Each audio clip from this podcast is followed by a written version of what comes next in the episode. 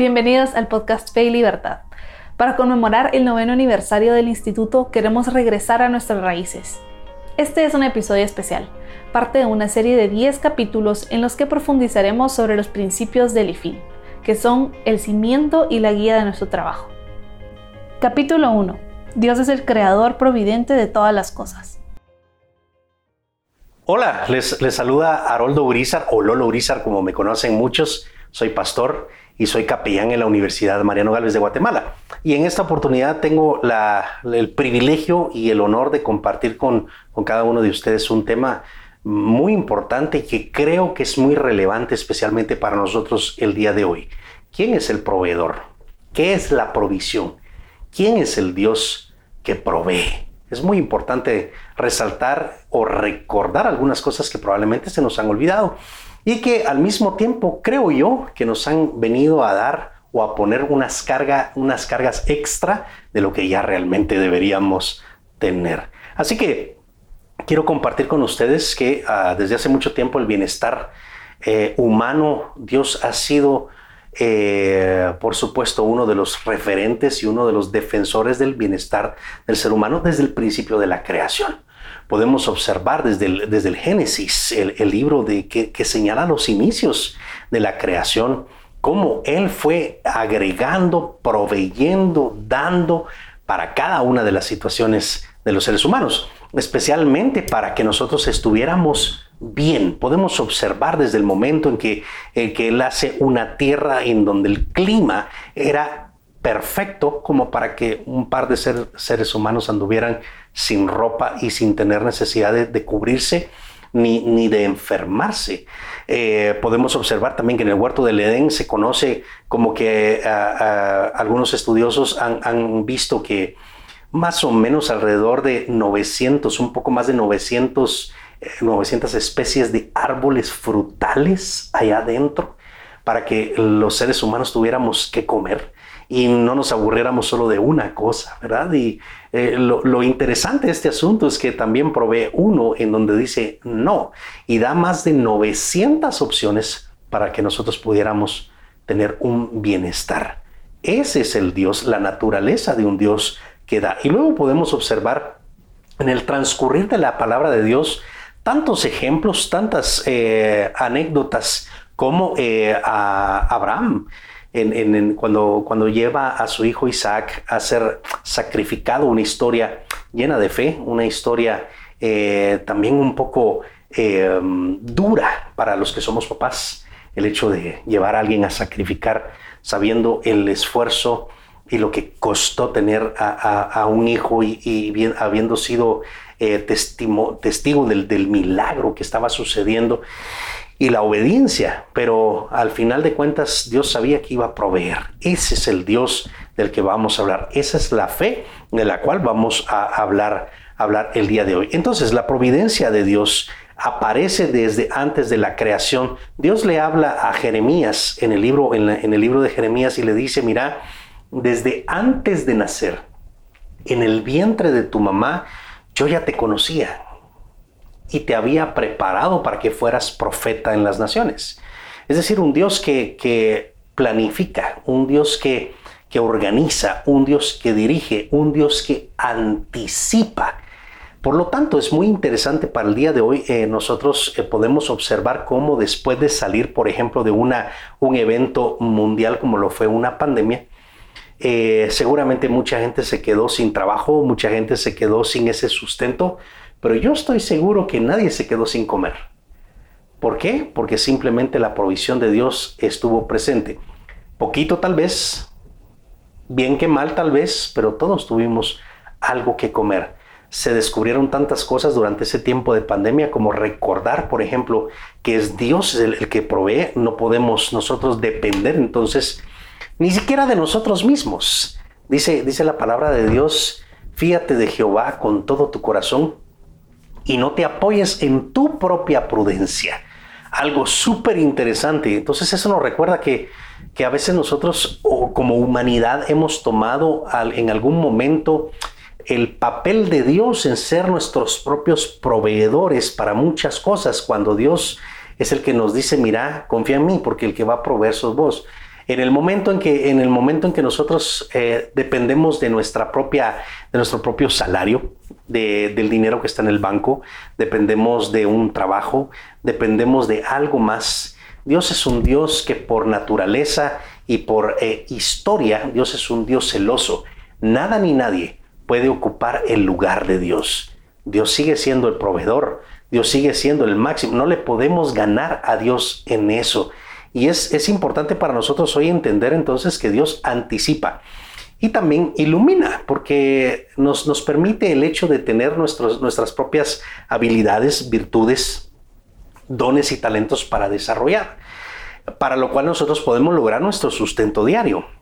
Dios es un Dios de gente trabajadora. Cuando leemos la palabra de Dios vamos a encontrar a un Dios que nunca llamó a nadie que no estaba haciendo nada. Al contrario, Dios es un Dios que llama a los ocupados. Para todos los que me están oyendo ahí que de repente dicen, ¿por qué a mí si tengo tanto que hacer?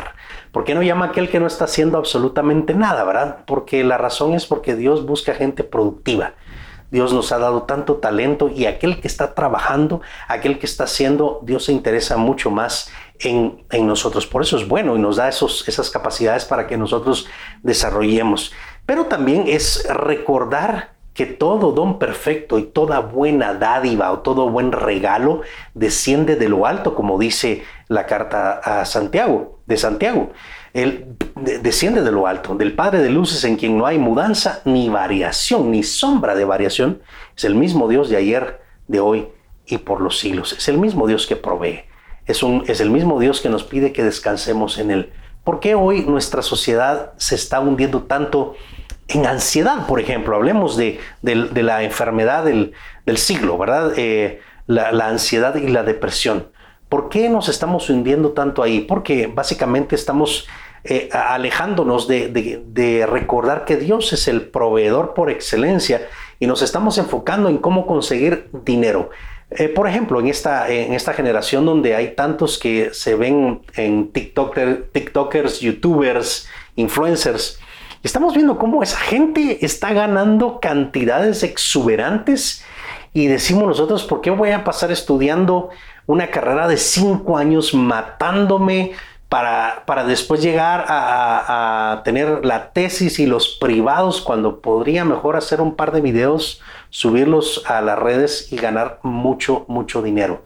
Y el problema de, esto es que el amor del dinero es la raíz de todos los males según la escritura.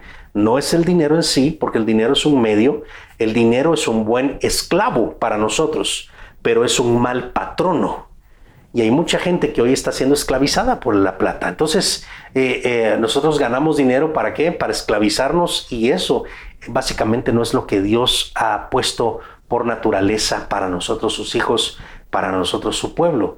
Entonces, lo que Dios quiere también es no solamente darnos un bienestar, sino que también librarnos de aquello que nos ata, de aquello que nos esclaviza. Y parte de esto es recordar entonces que la bendición viene de Dios. Y uno de los conceptos básicos para, para eh, demostrar o argumentar esta parte es que normalmente nos han vendido, especialmente en muchas iglesias el día de hoy, nos han vendido un positivismo que se ha metido mucho en la iglesia, un humanismo donde el centro es el ser humano y el positivismo eh, todavía lo, lo, pone un poco más complicado porque entonces nos dice que todo tiene que ser mejor, todo tiene que ser más, todo tiene que ser mayor y lo que viene es mejor y espérate a lo que venga y vas a ver que es mucho mejor cuando nosotros como seres humanos lo que siempre deberemos, deberíamos recordar es lo que Dios ya hizo. Ese pago que Cristo dio en la cruz esa compra que Él hizo por nosotros porque fuimos comprados con un precio muy alto que es la sangre de Cristo. Y ese precio Él ya lo pagó. Por lo tanto, Él es el que dice, vengan a mí todos los que están cargados y cansados, aquellos que están endeudados, los que están deprimidos, los que están ansiosos, vengan a mí, porque yo soy el que los voy a hacer descansar. El problema está en que nosotros hoy estamos esperando que, que, Dios nos haga descansar poniéndonos una cifra tremenda o depositándonos, haciendo una transferencia al, banco, ¿verdad? Y así es como nosotros creemos que Él va a dar de su provisión, pero la provisión de Dios se muestra de muchas maneras. lamentablemente, pues los seres humanos lo vemos muy del, mundo muy materialista, ¿verdad? Muy superficial y creemos que así es como se va a solucionar nuestros problemas. Pero debemos recordar claramente que es Dios el que provee, Dios el proveedor. Y una de las cosas muy importantes es que Él es el creador. Y cuando Él diseña, cuando él diseñó todo lo que estaba acá, él ya sabía cómo iba a transcurrir la historia. A él no lo podemos tomar por sorpresa. Ni siquiera la pandemia lo pudo tomar por sorpresa. Dios ya sabía que iba a pasar. Dios ya estaba preparado para eso. Dios ya estaba preparado para todo. Él, él tiene en sus manos el poder sobrenatural de poder proveernos. Y eso es algo muy importante para nosotros como seres humanos. La razón importante o la razón primordial es porque Él busca nuestro bienestar como hijos, como su creación. Siempre está pendiente de nosotros, siempre está dispuestos a, dispuesto a darnos, siempre está dispuesto a proveernos. Y puedo decir, atreviéndome un poquito, que Él está dispuesto aún a darnos un poquito más de lo que necesitamos, porque Él es un Padre amoroso, Él es un buen Padre. Y por esa razón, hoy el, el tema es muy importante acerca de qué es la provisión quién es el, que provee y recordar esos pasos. Suena muy fácil, suena muy fácil y muy teórico el decir, es Dios, por supuesto. Es, es, muy fácil decirlo, pero en la práctica hoy hay tanta gente que está matándose por conseguir para poder pagar, para poder pagar una deuda, para poder pagar un hospital, para poder pagar medicinas, para poder pagar eh, hipotecas, tantas cosas. Y, a veces nosotros en, nuestro, en nuestra mente eh, creemos que nosotros tenemos que resolverlo todo e ir y, endeudarnos y hacer tantas cosas cuando lo primero que deberíamos hacer es consultarle al Dios que provee y realmente confiar en la respuesta que Él nos dé para saber cuáles son esos caminos, recordando que Él es un Padre amoroso y que siempre vela por sus hijos.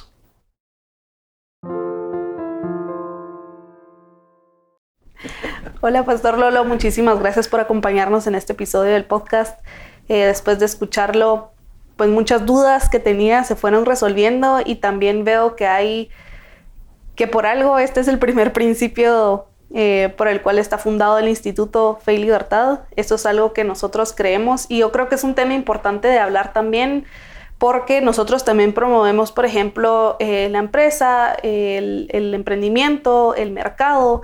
Entonces a veces la gente podría pensar que no es compatible, eh, ¿verdad? Creer en esta providencia y en el mercado al mismo tiempo, pero como usted lo explicó muy bien, eh, pues es una alianza, ¿verdad? Dios nos pide que trabajemos, que seamos activos, no se trata solo de, esperar con la mano tendida que nos, a que Él nos dé.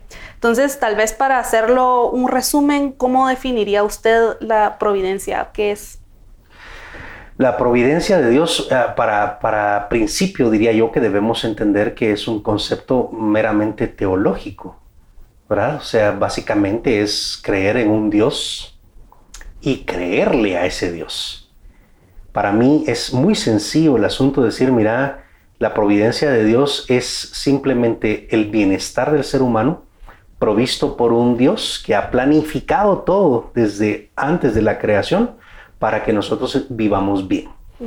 El hecho de que pasen muchas cosas, pues tienen, tiene mucho que ver con la maldad en el mundo, tiene que ver con mi corazón, tiene que ver con, con mi desarrollo, mi autoestima, mi autoconocimiento, tanta cosa que te puedo mencionar, pero el, el alcance está para todos. La, la, gracia de Dios se da incluso para la persona que no lo merece. Entonces la provisión de Dios aparece siempre. ¿De dónde? Mm, mm, pues simplemente es de buscar arriba. Y, me, da mucha curiosidad con muchas personas porque aun cuando ven la provisión sobrenatural y divina de parte de Dios, son tan arrogantes que no quieren aceptar que es Dios el que lo está mandando, ¿verdad? Entonces tiene que haber un concepto lógico. Eh, lo lindo de esto es que no se acuerdan que, que Dios también es el dueño de la lógica. Entonces Dios usa cualquier cantidad de canal para bendecirnos. Entonces al final es un concepto teológico en donde debemos realmente creer en Dios, pero creerle a Dios. Y en ese creerle a Dios, nosotros salimos ganando en un bienestar. Excelente. Yo creo que también pasa mucho que entendemos la providencia divina como una Dios me va a dar lo que necesito, y, pero está muy relacionado con lo económico, ¿verdad? Que no me falte nada. Eh, pero ¿de qué otras formas podemos ver la providencia divina en la vida diaria? Una de las cosas que nos ha, últimamente por el asunto de la pandemia es la salud. Sí. Pues yo cada vez que me presento con un grupo, eh, lo primero que digo es que bueno verlos vivos. Sí. Y, y, eso, y eso me, me, agradó una vez porque yo dije, miren, Dios tuvo misericordia de nosotros, los que estamos vivos. Y alguien me preguntó, ¿eso quiere decir que no tuvo misericordia con los que se murieron? Y le digo, lo que pasa es que no has entendido que Dios es el dueño de la vida y de la muerte. Pues cuando llegas a entender realmente cómo es Dios, ya realmente no importa nuestro pensamiento, aunque, aunque la muerte para nosotros es un tema complicado, pero sí es bueno entender que Dios, aún en la muerte, Dios es bueno. Entonces, para nosotros, pues, eh, ese asunto de, proveer, lo hemos visto siempre, como lo dijiste, en, una cuestión económica, financiera, pero también lo podemos ver con cuestión de seguridad. Eh, la provisión de Dios se manifiesta, como por ejemplo, te cuento una anécdota rapidita.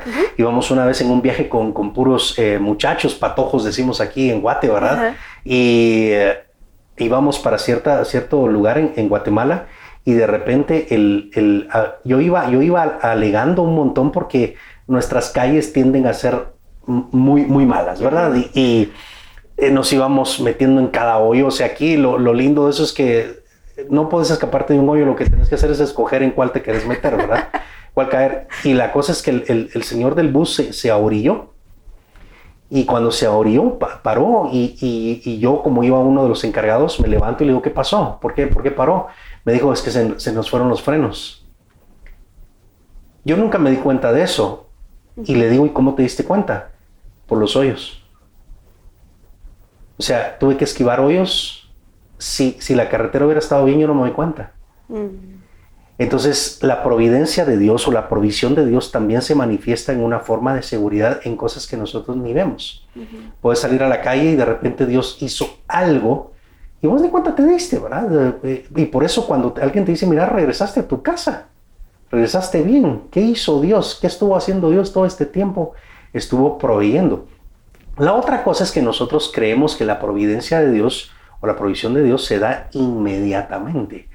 Y vemos en el caso del pueblo de Israel cuando, cuando estaba eh, metido en esclavitud, Dios estuvo trabajando, no es que se, se quedó haciéndose loco, ¿verdad? Estuvo trabajando para librarlos, pero estaba orquestando un plan y para eso tenía que preparar a un caudillo y levantó a un muchacho que tenía mala autoestima, baja autoestima, tenía problemas del habla, o sea, tuvo que hacer con él, pero para todo eso llevó tiempo. Y a veces nosotros creemos que la providencia de Dios es, Señor, que me den este trabajo ahorita, ¿verdad? Sí que me den este, que me digan, que me digan que sí, hoy, que me den el préstamo que estoy pidiendo, que la novia me diga que sí, ¿verdad? Entonces hay muchas maneras en las que Dios puede proveer. Yo creo que esto de, que nosotros esperamos que Dios responda a, nuestra, a nuestras solicitudes, a todas y de forma inmediata, también es como una confusión muy común, pienso yo, en cuando pensamos en la providencia y también me recuerda a lo que le dijeron sus estudiantes de entonces Dios no tuvo misericordia con las personas que no están aquí, que, tuvieron que fallecer. Y yo creo que eh, es una, tal vez la pregunta sería cómo podemos reconciliar, ¿verdad? La, la creencia, la fe en la providencia con el sufrimiento y con las dificultades del mundo.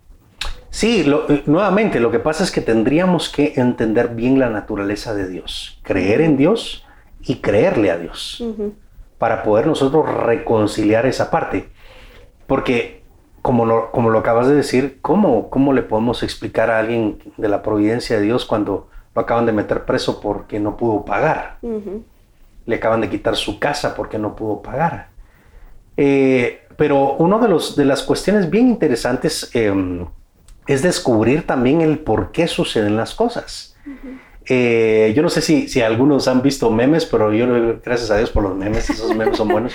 Pero hay un meme eh, que me ha llamado mucho la atención donde hay un bebé que está llorando. Y el bebé está llorando y le dice a Dios, Señor, ¿por qué? O sea, su angustia es fuerte.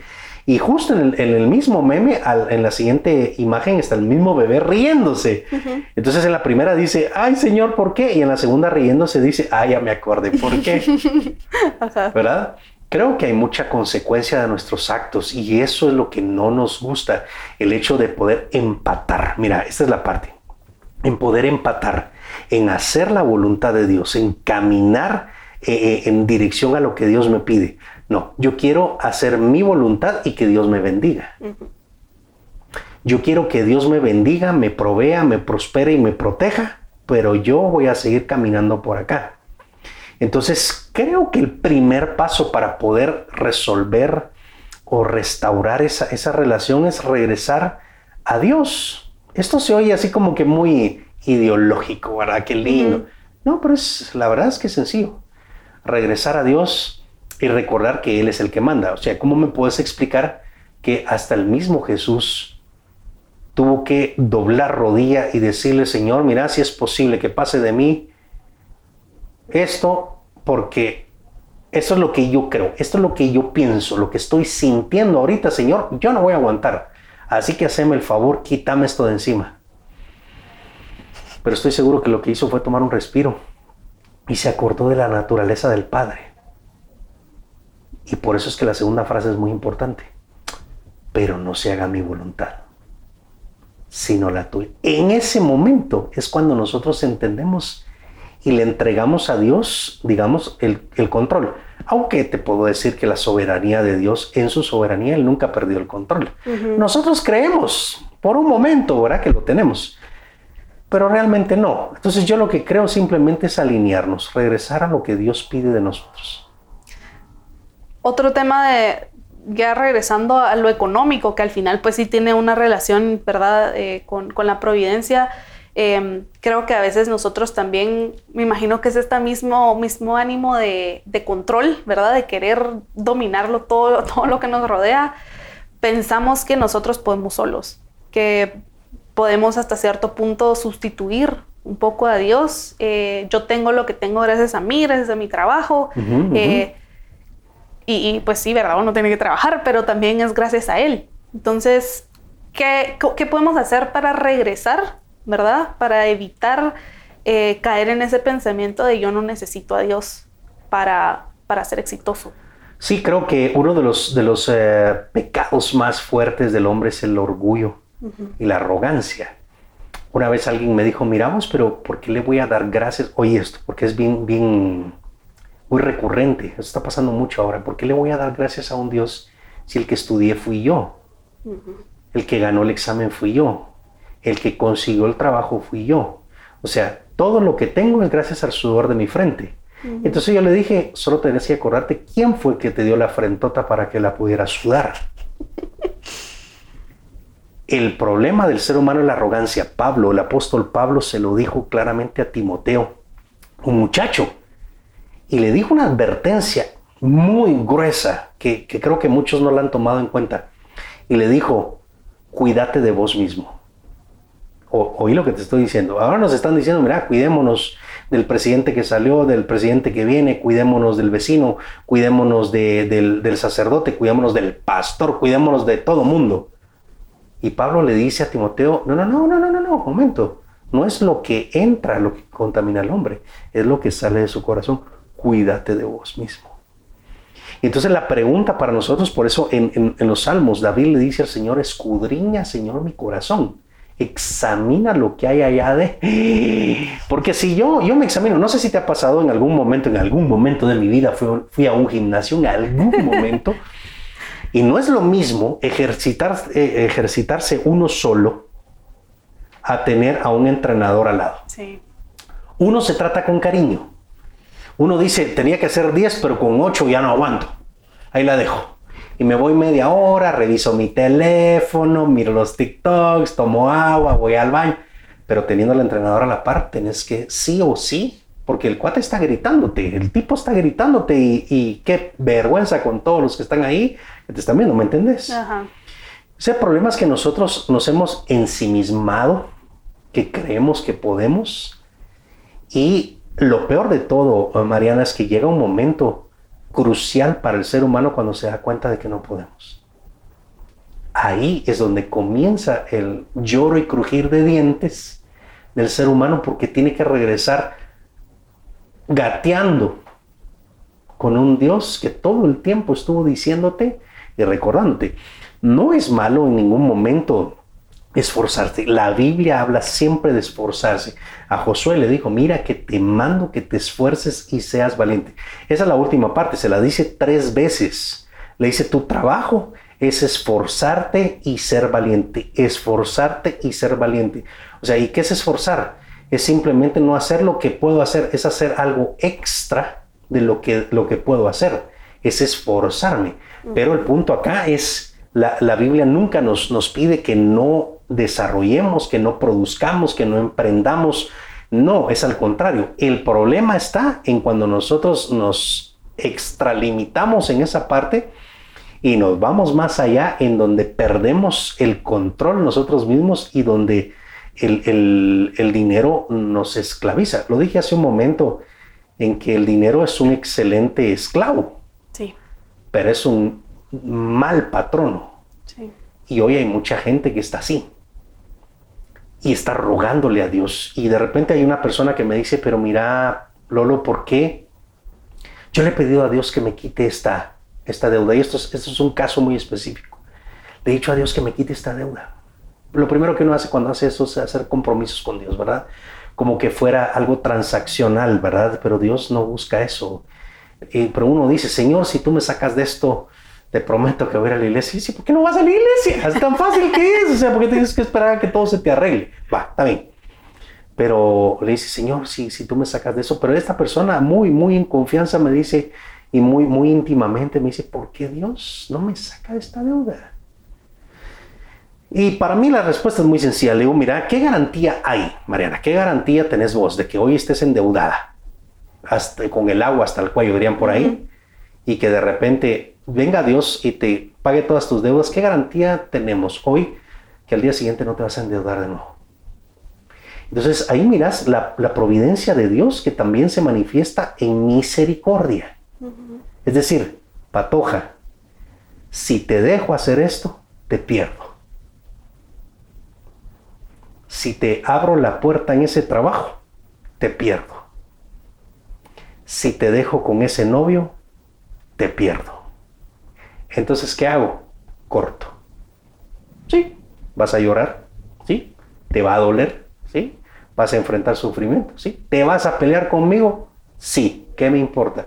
Pero no vas a salir dañado de la forma en la que yo lo estoy viendo. De la providencia de Dios no solo ve nuestro presente, también ve nuestro futuro. Y la pregunta es, ¿quién sabe mejor? ¿Quién sabe más? ¿Él o yo? Ah, La pregunta es tonta, pero es válida. Entonces es muy importante que recordemos eso. Me encanta.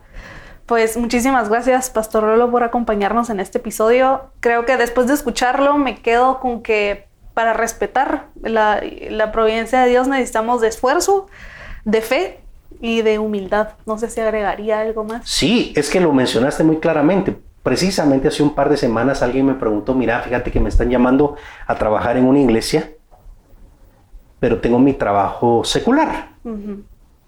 ¿Qué hago? Pero oí, la frase que usa. Fíjate que tengo miedo a que le diga que no a trabajar a la iglesia porque Dios va a creer que no, quiero vivir por fe. Y mi pregunta fue, compañero, ¿y vos qué crees que los empresarios no viven por fe? ¿Qué es fe para vos? La fe es, nuevamente, la hemos mal interpretado como me voy a sentar a esperar que todo me caiga. Cuando la fe es, no, papadito, trabaja. Dice, todo lo que viniera a tu mano para hacer, hazlo según tus fuerzas. ¿Quién es el que conoce tus fuerzas? Vos no, es Dios. Entonces vas con Él y le decís, Señor, ¿puedo hacer eso? Pues si tú vas conmigo, yo voy. Si tú me estás abriendo la puerta, yo le entro. Démosle. Pero después es bueno recordar que todo recurso, todo don perfecto, todo regalo viene de Él. Y por eso es algo tan, tan marcado el asunto como temas como el diezmo. ¿Por qué es tan duro hablar del diezmo? ¿Por qué? Porque, como diría mi amigo, debe haber, seguramente, debe haber algún músculo que esté conectado de la billetera al corazón. Porque nos tocan la billetera y brincamos terriblemente. Es antibíblico, estuvo en el Antiguo Testamento, nadie habló de él. Y ponemos N cantidad, pues es la, una, es la única cosa eh, dura para el hombre entregarle a Dios hasta sus propias pertenencias. Y luego aparece el otro concepto de la gente que da su diezmo, pero hace terrible mal eh, uso del otro 90%. Entonces, esa es gente que no se acuerda que Dios es el dueño total, soberano, absoluto mm, de todo. Yo creo que me quedaría con la parte de recordar que aquel que sabe es Él, que Él me dio oportunidades, me dio herramientas, habilidades que yo las tengo que explotar. Sí. Que Él va a ir abriendo puertas, por supuesto, pero también va a cerrar algunas que van a ser muy dañinas para mí. Y simplemente las cierre o las abra, la gloria es para Él. Definitivamente. Muchísimas gracias, Pastor Rolo, por acompañarnos. Esperamos tenerlo aquí pronto. Ay, por favor. yo, yo feliz, yo feliz, de verdad. De verdad es un privilegio para mí compartir con ustedes y pues ni modo, son temas muy importantes en la actualidad y que seguramente hay mucha tela que cortar con cada cosita que hablamos, con cada pregunta, con cada tema, pero aquí estamos para servirte. Buenísimo, muchísimas gracias. Dios te bendiga. Gracias por acompañarnos en este episodio especial del podcast Fe y Libertad. Suscríbete a nuestro canal, síguenos en redes sociales y cultivemos ideas para florecer.